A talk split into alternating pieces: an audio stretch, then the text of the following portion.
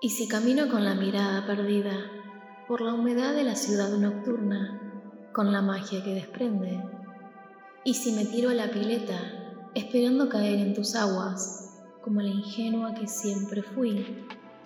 y si me embriago de vos este jueves o cualquier día de la semana, mientras me mirás de reojo el cuerpo, y si mis lapsus se corresponden exactamente con tu presencia, entonces sería una verdadera casualidad. Sería un juego, el mismo que siempre jugamos, en el que no sabemos cómo, hasta sorprendides, nos encontramos en la oscuridad. El juego en el que nos mentimos a nosotros y entre nosotros, solo para alimentarnos el ego, porque eso nos fascina, nos fascina, nos fascina, nos fascina.